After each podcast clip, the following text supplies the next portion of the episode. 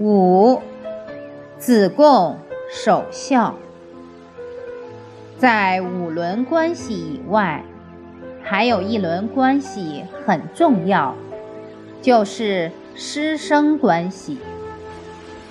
古代对老师非常尊敬，所谓一日为师，终身为父，所以师生关系。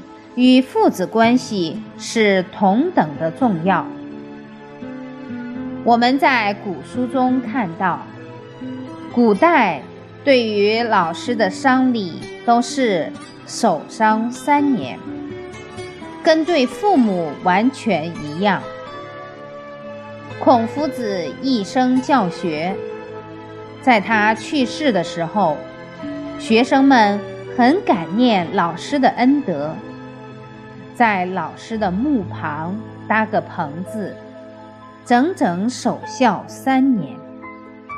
其中有一个学生守了六年，就是子贡。因为夫子去世的时候，子贡在其他的国家做生意。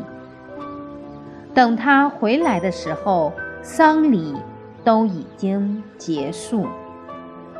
子贡觉得非常的遗憾。守了三年以后，他自己又加三年，整整守了六年。当然，对于老师，理应如此。